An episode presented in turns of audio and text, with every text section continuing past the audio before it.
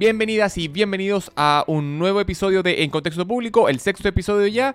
Y en esta oportunidad vamos a hablar de un tema que sí, ya está un poco más en boga, más en los titulares y tiene que ver con la oportunidad que tiene el gobierno, o mejor dicho, el sistema político, de llevar adelante, al fin, una reforma al sistema previsional, el cual se viene postergando hace al menos 10 años. Y acá te voy a contar no solamente eh, de qué va un poco la reforma, sino es que también el cómo se mueven los políticos para ver esta ventana de oportunidad, a mi juicio, que se empieza a abrir para tener un cambio al sistema de pensiones. Acá te lo voy a contar. Como dije recién, eh, vamos a hablar sobre esta ventana de oportunidad donde el sistema político debería tener y ponerse de acuerdo al fin sobre el tema de una reforma previsional.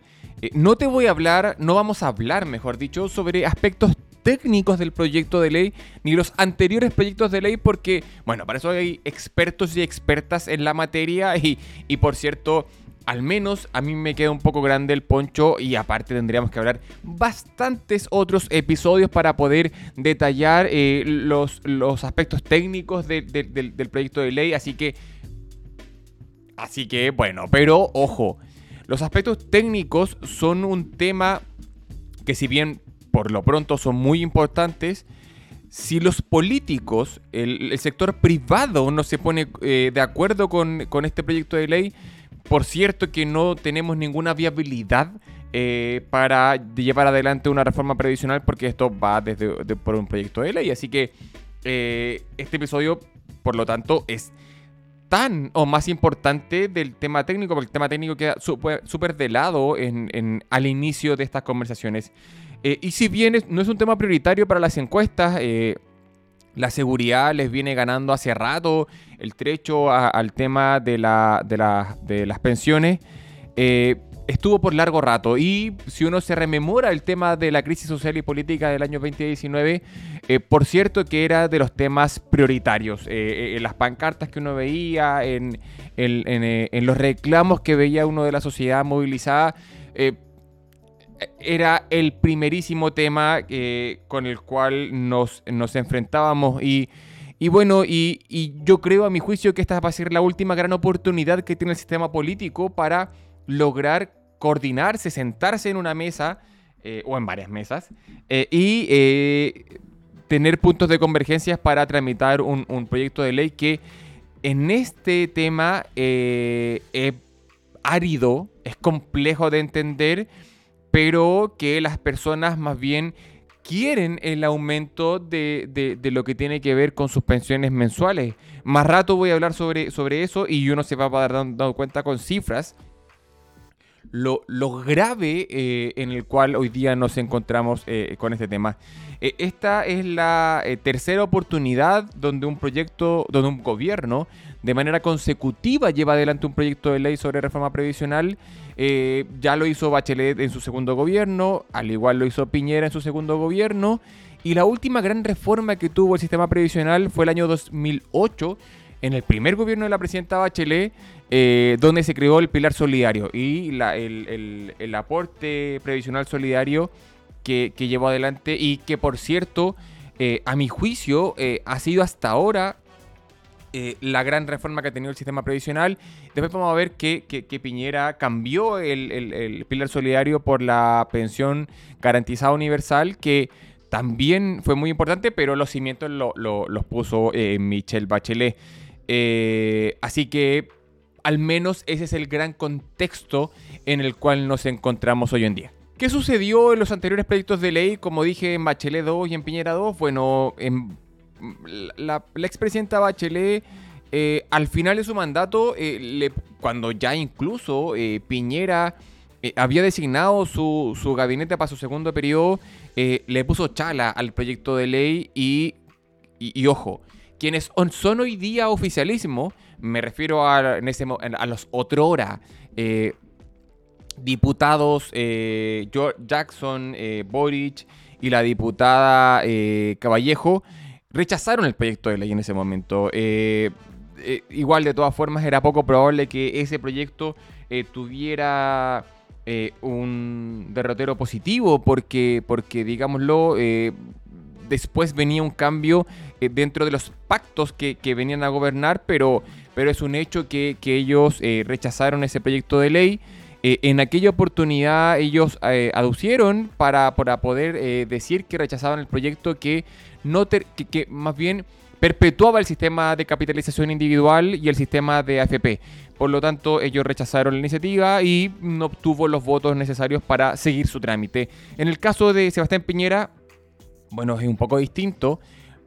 Eh, distinto en el sentido de que eh, cuáles fueron las características por el cual el proyecto de ley no se llevó a cabo.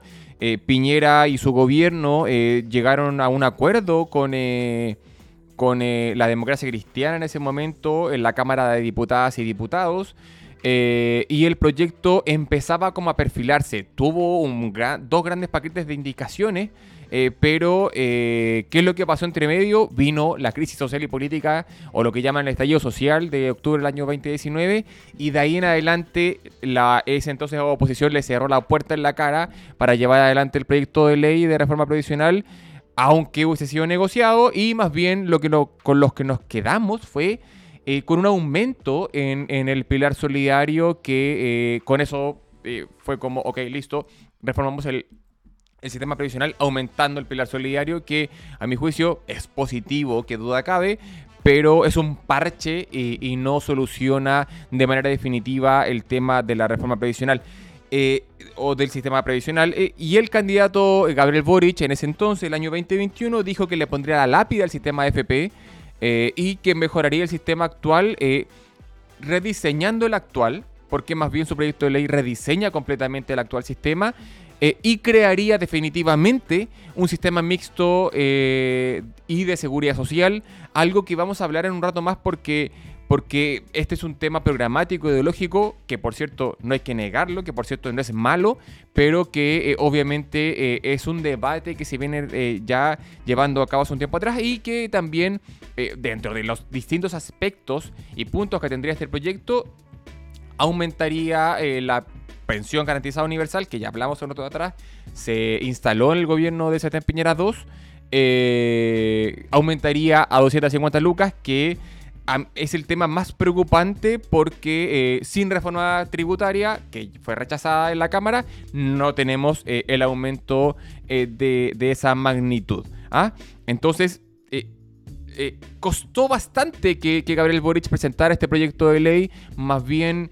Se, dijo que iba a ser en agosto el año pasado, se dijo que iba a ser en septiembre, en octubre y finalmente fue presentado el 2 de noviembre a mi juicio, más bien eh, esperando el resultado del plebiscito de salida eh, y también esperando el resultado del trabajo que haría la convención. Eh, que, y que, bueno, resultados lo sabemos, pero tuvo esto como un sentido de boomerang, un arma de doble filo, porque al esperar el resultado, obviamente esto repotenció las posturas de la oposición, repotenció ciertos aspectos aspectos eh, programáticos e ideológicos que tiene la oposición en el tema previsional, porque como siempre vamos a decir, este, este tema eh, tiene subyacente el tema de la ideología y, lo programático, que por cierto no es malo. Pero antes de referirme sobre la ventana de oportunidad y el por qué los incentivos de los actores para poder votar un proyecto de ley como este, es importante también eh, recalcar el por qué eh, o cuál es la argumentación de Chile Vamos para no sentarse a la mesa respecto a este proyecto de ley. En primer lugar, ellos dicen que actualmente en Chile existe un sistema mixto dentro del sistema previsional. ¿Y esto por qué? Porque dicen que primero, al crearse el, pilar solidario y después con el reemplazo del pilar solidario de la PGU o la pensión garantizada universal, existe un, eh, un rol o un papel que ejerce el Estado de manera importante, ¿ya? Eh, en este caso, las izquierdas no tienen esa misma visión, más bien ellos dicen que eso es un rol secundario y la preeminencia la debe tener el Estado, ¿ya? Eh, por lo tanto, no existiría y que finalmente el gran protagonismo en esta oportunidad la tienen los privados con las AFP, ¿ya? entonces, ¿es un tema programático lógico? Sí, por cierto que lo es, ¿ya? Eh, y, obvio, para hablar sobre un sistema mixto, ambos sectores deberían tener más o menos equilibrados los papeles y los roles las injerencias y, la y, lo gravitante que, tienen dentro del sistema, pero en esta oportunidad, por, lo, por cierto, que recién viendo algo en la PGU se empieza a ver un equilibrio eh, mayor, pero no tanto sobre, sobre el sistema. ¿ah? Y por otro lado, también eh, eh, la, Chile Vamos ha dicho que ellos critican que el Estado sea el principal actor del nuevo sistema eh, y muchas veces bajo el argumento que los fondos previsionales son de las personas. Eso tiene y no tiene razón porque... ¿Y, por qué? Porque el proyecto de ley del presidente Boric crea lo que son cuentas nacionales, que es muy difícil de explicar y tendríamos que tener todo un próximo episodio para poder hablarlo, pero lo que tiene que ver con eh, que los fondos son de las personas, las personas van a continuar siendo titulares de los fondos. Solamente que... Eh, y van a ser inexpropiables por parte del Estado. Es más, existe un proyecto de ley de reforma constitucional que, dice eso. Y el mismo proyecto de ley eh, original también lo dice. Que son los fondos de las personas, pero la lógica de las cuentas nacionales es una mixtura entre la capitalización individual y lo que tiene que ver con que el Estado sea el dueño de los fondos, ¿ya? Existirían cuentas a través de los RUN y obviamente estaría asociado a cuánto yo guardo eh, también, pero eh, como que ahí hay, un gran debate, pero insisto, es un tema difícil de explicar porque eh, también habría que eh, tener un experto en, la materia para poder entenderlo bien, porque es bastante difícil de explicar y de entender también. Eh, y por otro lado también eh, la cotización adicional que tiene el proyecto de ley, que es de 6%, ellos dicen, Chile vamos, que el grueso de esa plata debería ir a la cuenta individual, ¿ya? No a un pilar de solidaridad que crea, que crea el proyecto de ley donde quienes ganamos más deberían aportar para quienes eh, reciben menos lucas. ¿ah?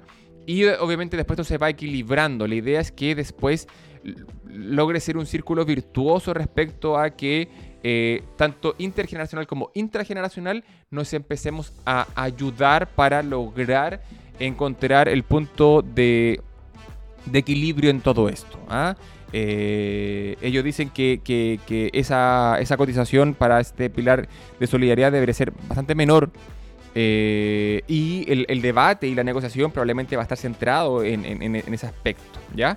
Eh, pero, pero bueno, el, proyecto de ley del presidente Boric recién está en su primer trámite constitucional, recién en la Cámara de Diputadas y Diputados, gracias y logró sortear eh, la votación de la Comisión de, Trabajo y Previsión Social gracias a eh, los votos de la democracia cristiana nuevamente, un poco replicando eh, o paradoja o, o, ironía a lo que ocurrió con el presidente Sebastián Piñera en su, en su gobierno el año 2019 con su proyecto de ley. Así que ahora nos insertamos a mayo y bueno, ahora sí vamos a explicar el por qué al final del día existe un, incentivo para que los actores lleguen a, acuerdo. El tema sobre una reforma previsional, como dije al inicio del episodio, lo venimos conversando hace al menos 10 años. ¿ya? Eso es harto rato. Hartas generaciones entre medio han pasado. Eh, por lo tanto, eh, mientras no lleguemos a acuerdos, por cierto que este tema solamente se va chuteando para adelante y por cierto que no vamos encontrando un resultado eh, positivo y que duda cabe que teniendo como el obvio resultado las pensiones no se mejoran. ¿Ya? Eh, la PGU es una, es una, es una herramienta importante, pero no es universal, no, hoy día entiendo que está un poco arriba, bueno, que es gradual, no, no, todos reciben las mismas lucas, ¿ya? Eh, entonces, eh, de todas formas, no, no, es una política pública que eh, a largo plazo tenga el resultado esperado. Por lo tanto, se necesita asociarse esto a nuevos ingresos hacia el fisco, hacia, hacia el Estado, para que esto se universalice y también aumente la PGU pero eh, también eh, está asociado a lograr de una vez por todas responderle a la ciudadanía sobre una demanda tan importante como el sistema previsional, porque eso está latente, ¿ya? Y no hemos logrado solucionarlo como país, ¿ya? E, es un tema que no se puede volver a postergar, ¿ya? Eh, o al menos los políticos se están dando cuenta que ya no puede seguir, continuar postergándose. No es menor eh, en este caso, y, es también la ventana de oportunidad para José Antonio Cas, quien quiere gobernar este país, eh, y no hay un incentivo para que este, este tema se arrastre por tres años y llegue a un eventual gobierno del Partido Republicano. Lo que quiere José Antonio Caz, por lo tanto, es sacarse este cacho de encima, que lleguen hoy día a acuerdos y lograr el, eh, llegar a ir a la presidencia de la República, hablamos en un hipotético caso, que ganara la elección presidencial el año 2025 eh, con este tema resuelto. ¿Ya? Eh, entonces, eh, existe un incentivo importante incluso hoy día por el Partido Republicano para lograr tramitar un proyecto de ley como este. ¿ya? ojo, si el Partido Republicano se sienta a la mesa y negociar tanto con el Ejecutivo como con las otras oposiciones, sería la primera vez que el Partido Republicano se sienta a una mesa de negociación con otros actores. ¿ya? No lo hizo en ningún otro eh, eh, instancia ni en ningún otro tema. Así que ojo, ojo con eso. Y por otro lado también, eh, para Boric fundamentalmente, tiene que dejar algún legado dentro de su gobierno y el llegar a... Y bueno, si uno se va dando cuenta que tanto por distintos factores, pero principalmente por, por la merma en su aprobación, por, por, por, los malos resultados electorales que ha tenido en el plebiscito de salida y en la elección de consejeros y consejeras constitucionales, eh, eh, los temas para poder dejar un legado por parte de Boric se van acotando, ¿ya? Eh, y uno se va dando cuenta que al parecer el gran legado que va a dejar Boric va a ser una eventual reforma previsional y debe convencer a los suyos que en esta oportunidad sí lo acompañen y le digan, oigan cabros, acompáñenme porque lo necesito, ¿ya? Tenemos que, como dijo él en alguna oportunidad, negociar hasta que duela, porque nos va a doler dejar un ente estatal de lado, nos va a doler que el 6%, o, que mejor, no, no es el 6%, con que la, mayoría vaya, de esta cotización adicional vaya un pilar eh, de solidaridad, pero vaya, necesitamos llevar adelante una reforma previsional y yo tengo que dejar algún legado y dejemos algo por lo menos, ¿ah? porque ojo, uno podrá decir la constitución, sí, ok, pero es muy probable que una propuesta constitucional o la constitución de aprobarse en diciembre no tenga eh, los ejes eh, principales que quiere eh, un Gabriel Boric, porque la mayoría en el Consejo no es de su lado político, es más bien de la antípoda de su lado político, por lo tanto, como que ahí ese legado, no sé si, ok, listo, pero mm, podría firmar una nueva constitución con los ejes temáticos que más bien ponga el Partido Republicano o las derechas. Así que ojo ahí. Entonces, Boric tiene un incentivo porque le quedan pocos temas y porque eh, la constitución no sabemos si va a ser efectivamente es un legado que a él le guste. ¿ah? Eh, y José Antonio Cast tiene eh, un, un, un, incentivo para poder acordar pronto, temas que él no tenga que asumir a, posteriori, o mejor dicho, cuando él gane la presidencia eventualmente. Así que, los, y por otro lado, obviamente, el, sistema político se va dando cuenta que ya no puede postergar más este tema, debe hacerse cargo de este tema, porque si no, la bomba podría estallar nuevamente eh, y sería una catástrofe a nivel político, obviamente a nivel democrático, eh, a nivel social y por cierto, e, económico. Entonces, los incentivos se van alineando para poder hacerlo. Eh, expertos y expertas en materia previsional también lo van viendo, ¿ya? Pero, pero, pero, y, ojo, ah, ah, ah, hay que verlo. Yo creo que el escenario se está dando para que de una vez por todas tengamos una reforma al sistema previsional chileno.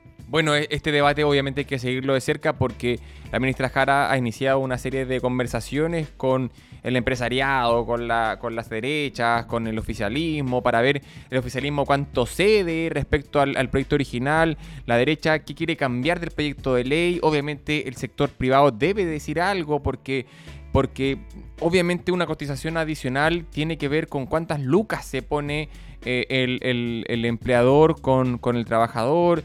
Eh, ojo, ahí también hay, un tema de quién efectivamente paga, paga el tema, pero obviamente hay, mucho de, tema de, posturas polarizantes entre medio, pero, pero, pero es un hecho que se debe iniciar un diálogo eh, porque es necesario, prioridad número uno a mi juicio, más que podría ser no, no, una prioridad ciudadana respecto al tema de las encuestas, pero sí es urgente eh, el llevar adelante una reforma previsional.